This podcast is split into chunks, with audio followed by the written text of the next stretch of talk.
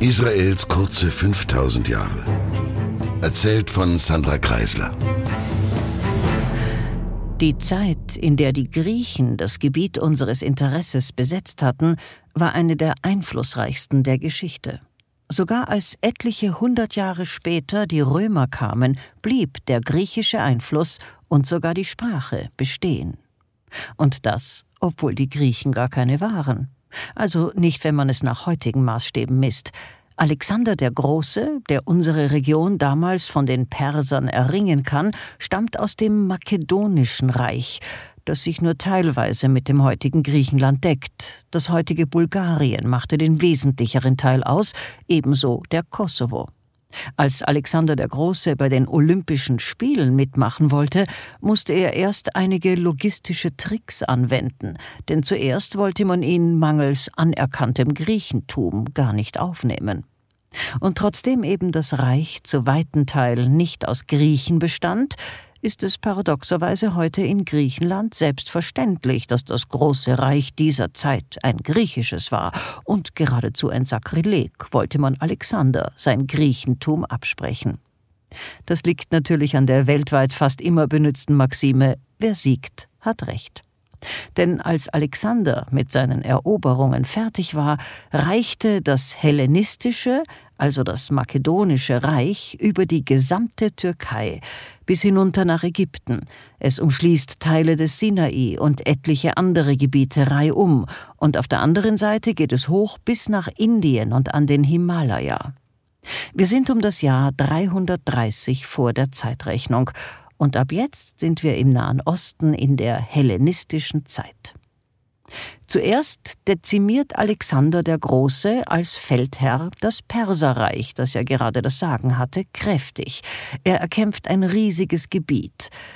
Und als ob es noch nicht genug wäre, dass er einst Schwierigkeiten hatte, als Hellene anerkannt zu werden, wird das von ihm gewonnene riesige Reich nicht nach ihm, sondern nach seinem Nachfolger Ptolemäus benannt. Wir sind also im Ptolemäischen Reich zur hellenistischen Zeit. Die Ptolemäer sind Griechen, und diese Griechen sind auch Bulgaren, Kosovaren und Türken, und alles zusammen sind Hellenen. Und ein bisschen später, wir kommen noch dazu, wird das halbe Reich dann noch von anderen Griechen eingenommen, die sich Seleukiden nennen, ist aber immer noch die hellenistische Zeit, und die Ptolemäer, die bleiben mehr oder weniger dort, wo heute Ägypten ist, und sie bleiben Ptolemäer, ein über Jahrhunderte angesehenes Reich. Die berühmte Kleopatra, die dieses Reich später übernehmen wird, gilt auch als Ägypterin. Sie war aber höchstens eine halbe Ägypterin und nicht mal das ist sicher. Es ist ziemlich verwirrend und ganz schön lange her. In unserer Region und weit darum herum sind jedenfalls beide, sowohl die Ptolemäer als auch die Seleukiden, lange Jahre tonangebend. Die hellenistische Zeit übertrifft an Dauer und Einfluss alles, was zuvor dagewesen war. Die Regierungsformen, auch die wirtschaftlichen und künstlerischen Errungenschaften dieser Epoche bleiben mehr oder weniger bestimmend, bis die Römer kommen und das ist immerhin gut 400 Jahre später, und sogar als die Römer da sind, bleibt Griechisch noch viele Jahrzehnte lang eine wesentliche Sprache. Griechische Namen werden verwendet, und auch die hellenistischen Sitten bleiben tonangebend bei den Juden und sogar bei den Römern. Obwohl die Griechen, wie in der letzten Folge erzählt, den Begriff Palästina für einen Teil unserer Region gekannt und benützt hatten, man kann ihn bei Aristoteles erstmals lesen, verwendeten sie ihn nicht mehr grundsätzlich, als sie die ehemaligen Königreiche von Juda und Israel besetzt hatten. Vielleicht haben sie ja, als sie endlich da waren, erkannt, dass ihre Kumpels die kretischen Philister im Bezug auf den eingenommenen Raum übertrieben hatten. Egal. In überlieferten Dokumenten der Zeit wird jedenfalls die ganze Region schlicht Syrien und Phönizien genannt, unterschiedslos. Später kann man dann auch den Begriff Keule Syrien lesen. Keule Syrien umfasst weite Teile dessen, was heute Israel ist, den Libanon, einen Teil Syriens und einen relativ großen Teil Jordaniens. Es ist allerdings ebenso ein vager Begriff. Es gibt keine genauen Grenzen für Keule Syrien. Man vermutet, dass das Wort Keule von Kol abstammt, hebräisch für das Ganze. Das Ganze aber, also die gesamte Region, wird in Provinzen unterteilt. Und ein kleiner Teil, Punkt in der Mitte dessen, was unter Babylonien und dem freundlichen, tempelbauenden Kaiser Kyros noch die Provinz Yahud hieß, bekommt nun den Namen Provinz Jodaia rund um Jerusalem herum, genauer das, was heute das Westjordanland ist und noch ein bisschen mehr ins heutige Israel hinein. Es sind Provinz- oder Bezirksnamen. Häufig übernahm man einfach regionale Bezeichnungen. Es sind also keine offiziellen Namen. Vergleichbar in etwa mit dem österreichischen Mühlviertel oder dem Jura in der Schweiz oder in Deutschland Eifel und Harz. In jedem Fall, egal ob es nun gerade eine Provinz war oder nur eine regionale Bezeichnung, der Name belegt die Identität, dass das nämlich jene Region war, in der vorwiegend Judaioi, Juden als eigene Ethnie lebten. Wir sind immer noch rund 330 Jahre vor Beginn der Zeitrechnung. Judaia und vieles darum herum wird aber im nächsten Podcast als eigenständiger Staat unter dem Namen Judäa wieder auferstehen. Das nur als kleiner Spoiler Alert. Jetzt aber, über 300 Jahre vor Beginn der Zeitrechnung, war Jerusalem nicht nur die Hauptstadt, die Tempelstadt, sondern auch die größte Stadt Judäas, Entschuldigung, noch Judaias. Und weil die Region sich eben durch ihre Hauptethnie von den sie umgebenden Gebieten des Ptolemäischen Reichs unterschied, ließ man zunächst auch ihre Verwaltungs- und andere Gesetze einfach so weiterlaufen, wie sie bis dahin waren. Never change a winning team, dachte man sich wohl, und man blieb erstmal bei der Form, die in der Region schon unter den Persern so gut angenommen worden war. Man behauptete, es sei eben ein Bezirk, der etwas anders ist als die anderen. Zunächst jedenfalls war das so denn die Ptolemäer wollten brave Steuerzahler und nicht allzu viele Aufstände, und so hatten sie die Politik, die Weiland der Herr Kyros etabliert hatte, also eine Politik der Nichteinmischung in lokale und ethnische Vorgaben, fortgesetzt. Der politische Status Jerusalems als regionale Haupt- und Tempelstadt blieb also erstmal für die Juden der Region erhalten. Und es entstand eine eigenartige Zweiteilung der Verwaltungsform. Es gab von den Besatzern eingesetzte Könige einerseits, aber institutionell in unserer Region doch auch eine Art Vorläufer von demokratischer Kontrolle dieser Könige andererseits, und zwar in Form einer Hohepriesterkaste, Waisenräte, wenn man so will.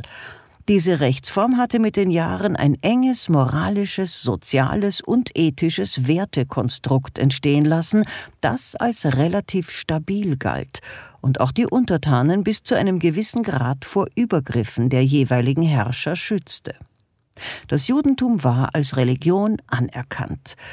Und überhaupt war die Herrschaft der Ptolemäer im Großen und Ganzen eine gute, so gut, dass wiederum zahlreiche aus den umliegenden Reichen vertriebene Juden in ihre altangestammte Heimat zurückkehrten. Hunderttausende Juden lebten in hellenistischer Zeit wieder in der Region Judaia und darum herum. Es war also ein Protektorat sozusagen, zwar weisungsgebunden, aber selbstverwaltet, und die Griechen brachten Sicherheit und sinnvolle verwaltungstechnische Neuheiten. Vieles war natürlich mit heutigen Augen gesehen irgendwie eigenartig geregelt. Beispielsweise übten sie wirtschaftlich eine ziemlich strenge Herrschaft aus, sie erfanden geradezu die Planwirtschaft.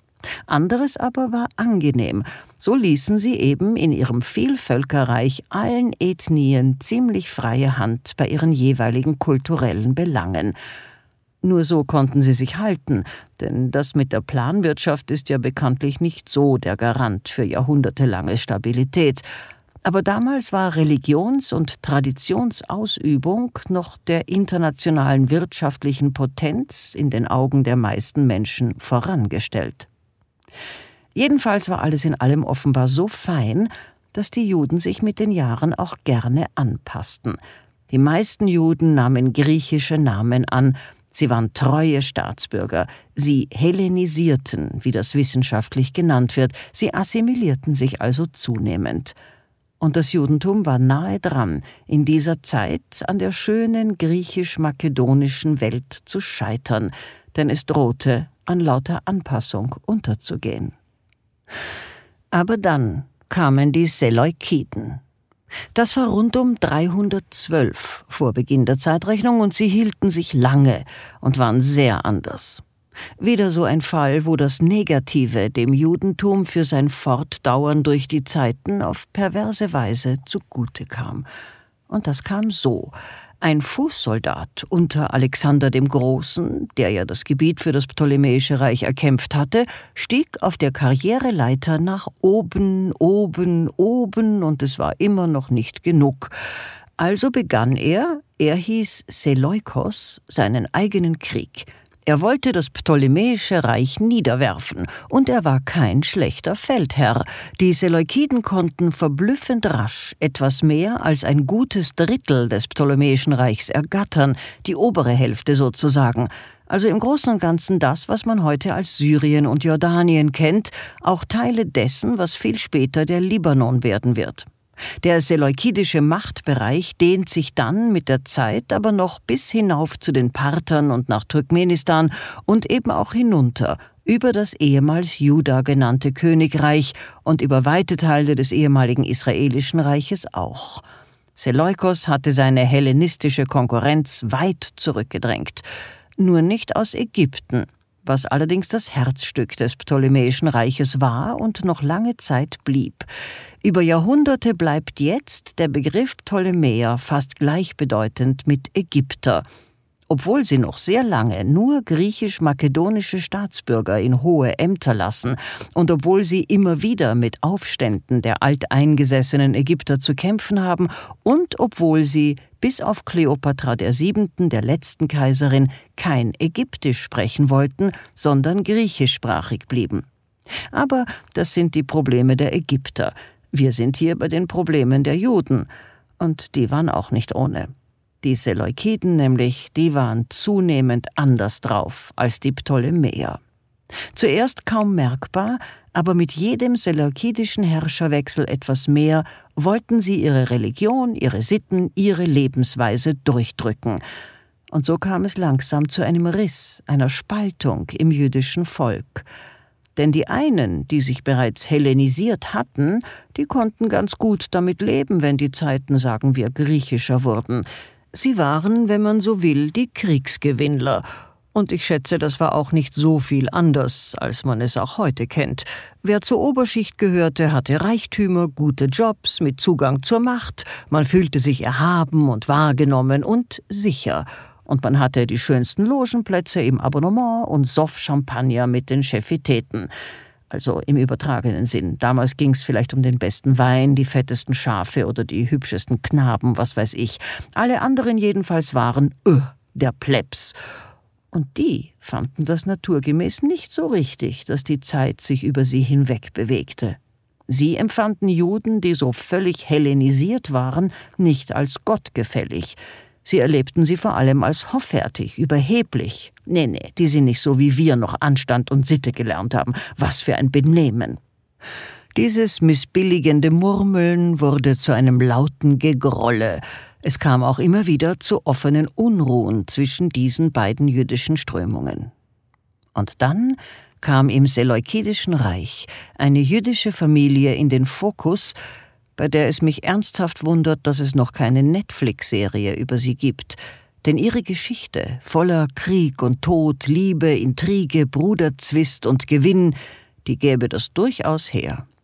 Diese Familie ist bekannt bis heute, und über Jahrhunderte hinweg war sie der Grund dafür, dass sich an allen Orten und in allen Zeiten, egal wie heftig der Gegenwind war, immer wieder Juden fanden, die in ihrem Namen den Mut aufbrachten, aufständisch gegenüber einer unterdrückerischen Herrschaft zu sein, die Makkabäer.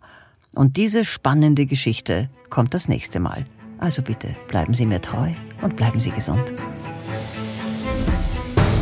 Eine Produktion von MENA Watch, dem unabhängigen Nahost-Think Tank. Auf unserer Website finden Sie täglich aktuelle Informationen und Analysen. Besuchen Sie uns.